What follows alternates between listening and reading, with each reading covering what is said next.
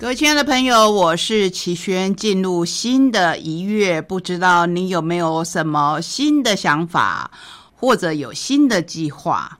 不过五月向来会被我们称之为母亲月，或是你马上就会想到母亲，天使妈妈总是照顾着我们，所以难怪我们会说有妈的孩子像个宝。在收听我们。节目的朋友们，如果还有妈妈，您是小朋友，妈妈是个天使的话，真的真的要祝福你。如果您是我们节目的大朋友，您的妈妈已经离去的话，我觉得你跟她拥有非常美好的回忆，那么她就还在你身边，只要你记得她。虽然我们还不到母亲节，选书呢，我们也要选跟妈妈有关的。你会说我是不是要介绍母爱多么伟大的书，或是亲子之间冲突的书？这在我们节目当中也介绍过不少，都不是。先卖个关子。等一下，在选书的单元，你就知道我们要选跟家庭有关的书，因为我觉得现在是性别平等、多元成家的社会，所以不局限在妈妈、女性这个角色，而是要把范围扩大啊！所以我们要介绍关于家庭的书，而且是非常非常轻松的书。同时，今天共读准备了好多。有经典的小说，有现在刚在逐渐成名、让我们越来越瞩目的小说家他所写的新的小说，有旧版丛书的书，有新出的关于旅行方面的书。可是这个旅行的书呢，又不是专注在旅行上而已，旅行可以是往外的，同时也可以是往内来醒思的。都非常的精彩。当然，我觉得我们读书要有各类型，所以我还为大家准备了散文方面的书要跟大家来分享。会不会很期待？那我们就赶快来踏上今天这一个美好的旅程吧。各位亲爱的朋友，我是齐轩，欢迎来到我们懒得出去在家看书的选书。今天选书跟您选的是家庭方面有关的书，而且是跟家庭的一个地方有关的书。你会猜到什么地方跟妈妈最有关系，跟家人的相聚最有关系？答对了，就是厨房。或是饭厅，其实现在我们比较少饭厅。我们有时候呢会到，尤其是现山西产品的发达，会让我们又转移阵地啊。以前可能很多人会把茶几当做饭桌，在那一边一起来共餐，然后假崩配等西看电视节目，看自己喜欢的内容。可是现在呢不一样了。啊，每个人的三 C 产品可能都是一台电视。现在的小朋友，他们甚至不觉得那是电视，他们可能就是很习惯在这样的载具上面。好，回到今天的主题，我们要跟您介绍的选书是三本非常好吃的料理书，是不是跟家庭很有关系？然后我不想把它界定在妈妈的身上，因为现在很多爸爸。也会下厨，也应该要下厨。今天要介绍的三本选书，分别是《海味厨房》、《爱上鸡胸肉》，还有《今天吃便当》。尤其是最后一本《今天吃便当》，真的真的是很多人共同的记忆。那么，便当到底蕴含着什么？我觉得蕴含了一个家的文化。如果现在还有便当可以带的话，真的是非常幸福的。好，我们从海味厨房来介绍起。我们台东是一个临海的县，有渔港。如果你早起的话，你可以买到非常新鲜的鱼货，你甚至可以去享受一下叫卖的乐趣。那这一本由日日幸福所出版。热腾腾的好书，丰富的台湾在地海鲜是餐桌上的好选择。所以要带你认识、挑选、支持在地的水产，兼顾每日营养跟健康，让台湾多样性的海味以及职人的用心永续传承。其实我们都知道，地球的人口越来越多，气候的变迁越来越大，导致海产其实是越来越少。这里面包括自然的因素。当然也包括人为的因素，甚至我们可以说自然的因素也是我们人为的因素所造成。因为我们的滥捕，我们的过度的捕食海洋中的生物，让生态失去了平衡。你会不会常常听家中负责买菜的人讲说：“哎，这鱼。”越来越贵，就是海产类越来越贵。那你会说，我们不是有养殖鱼类吗？是啊，我们有养殖业。可是，如果人类再继续觉得我们是。大自然界的有钱人，我所谓的有钱不是真真的有形的那种有钱，就是我们地球是很宽厚的，我们是取之不尽的。像这样的观念，如果再继续在我们的脑海里面生根的话，我觉得是非常危险的一件事情。所以，那我们就要吃得好，还要吃得巧。所谓吃得巧，是我们要取材要取得巧，我们可以。用比较平衡的方式来跟大自然共处。哎，说吃的，你会说启轩怎么扯那么远？可是如果我们把大地当成我们的母亲，海洋也就是我们这些岛国的国家的母亲的话，更应该要好好的爱惜我们的共同的妈妈。这一本书就有这样的味道，让我们善用其他的酱料，可以把鱼。烹煮的更好吃，让小孩他们从小就会爱上各式均衡的食物。因为我知道有小孩他是不吃鱼的，可能是我们的煮法不对，可能是我们没有把。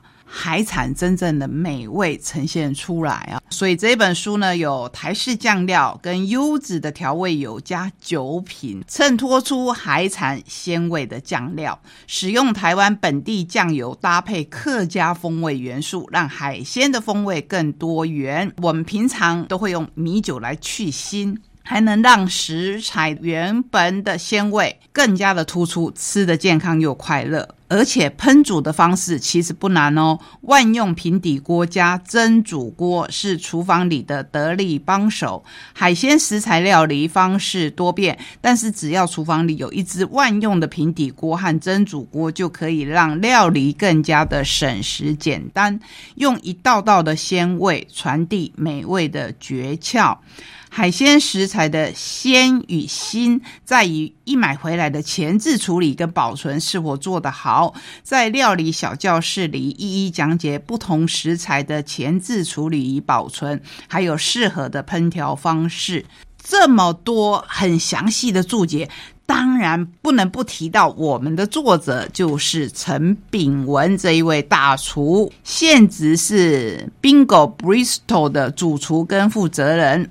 经历好多，哦，我们就选一些来跟大家分享。台北国际食品暨设备展担任示范的主厨，还有台湾农委会渔业海燕展示示范料理，行政院农业委员会幸福一组活动，他也都有参加。所以呢，他不只是在他自己的餐厅里面。而且还会参与很多的公益活动。荣誉的事迹有什么呢？二零一九年美国肉类协会最佳厨师奖，所以可见鱼我们也包括在肉类的产品里面。在这里面有哪些鱼的产品呢？或是说有哪些海鲜类的产品？详解鱼、虾、蟹、贝类等本地产的食材与部分，搭配煎、炒、烤、炸。炖跟蒸料理手法，以台式的酱料、优质的调味油跟酒品衬托出海产的鲜味。再说一次，这些酒不是让你喝的，是用在料理里面，所以其实蒸发过就没有了。一道道的料理，我们知道日日幸福都是会把着我们的手一道一道的做，所以是完全没有问题的。哇，你看。每一个人说到吃都停不下来，包括我。接下来要跟您介绍的，就是爱上鸡胸肉。你不要一听到鸡胸肉就觉得耳朵自动的关起来了，因为大家总是说鸡胸肉其实是一只鸡里面最干涩的部分，对不对？它可能不像鸡腿或是鸡翅一样的受欢迎，可是鸡胸肉营养是非常足够的，它是很好很好的蛋白质。这里面有一道菜我特别喜欢，因为它把鸡胸肉跟蛋合在一起，其实是完美的组合。好，那我们来介绍小周师，就是我们的作者周伟民，二十八岁才进入职场的放浪男子，因对之前不认真的反省，所以后来以无比的毅力面对每一阶段的挑战，到现在。本业是节目制作人，拥有十六年节目制作的经验，所制作的美食风味更是台湾目前最长寿的料理节目。因为对节目内容的要求严谨慎重，进而自行研究料理。你看，如果你本来对这个就有兴趣，一定是对美食有兴趣，所以会去制作美食的节目。结果在旁边看着看着，每个厨师他们。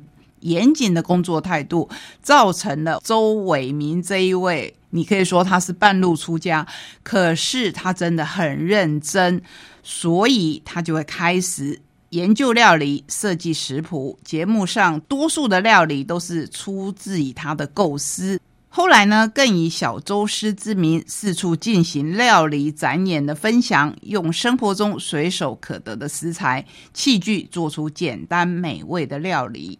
像这一种书，我最喜欢了，因为他本来就是一个素人。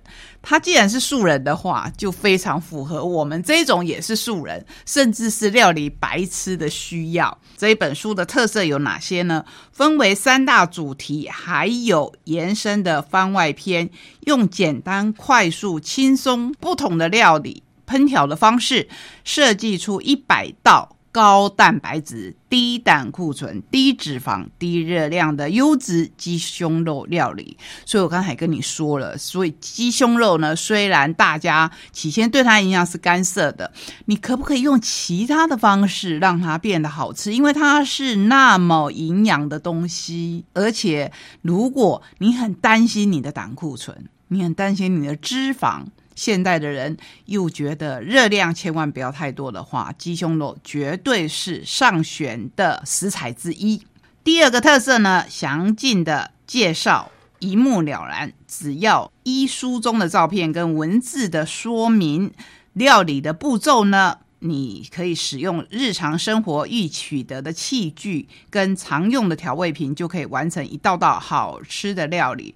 最可爱的是，作者幽默风趣的烹调重点提示，令人拍案叫绝的创意，不但让人感动，也让做料理变成一件快乐的事。第四个超实用与贴心的食材分类索引，让大家可以快速的找到想要做的料理，并且能够充分利用食材，完全不浪费，真的完全不浪费，包括它的配料哦都不浪费。里面甚至有点心，香煎咸蛋糕。你说哈，香煎咸蛋糕，咸蛋糕好吧？就算蛋糕要做成咸的，不是就加一些盐巴？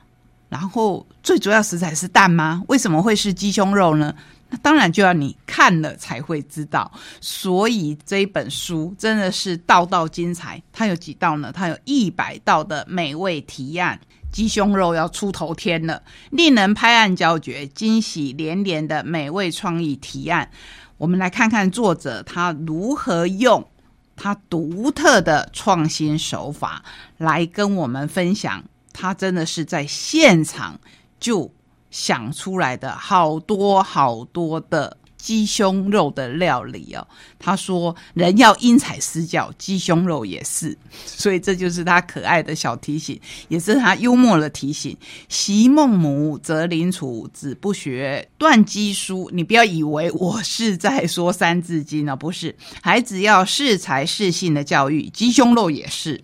若我们没有搞懂它，一昧的用自以为是的方式对待它，最后煮坏了，再嫌它不好吃，那真是说不过去啊！鸡胸肉的组织在料理前是很是软韧细致，能很轻易的分切成我们需要的样子。所以，如果煮柴了，其实是我们没有好好的处理它。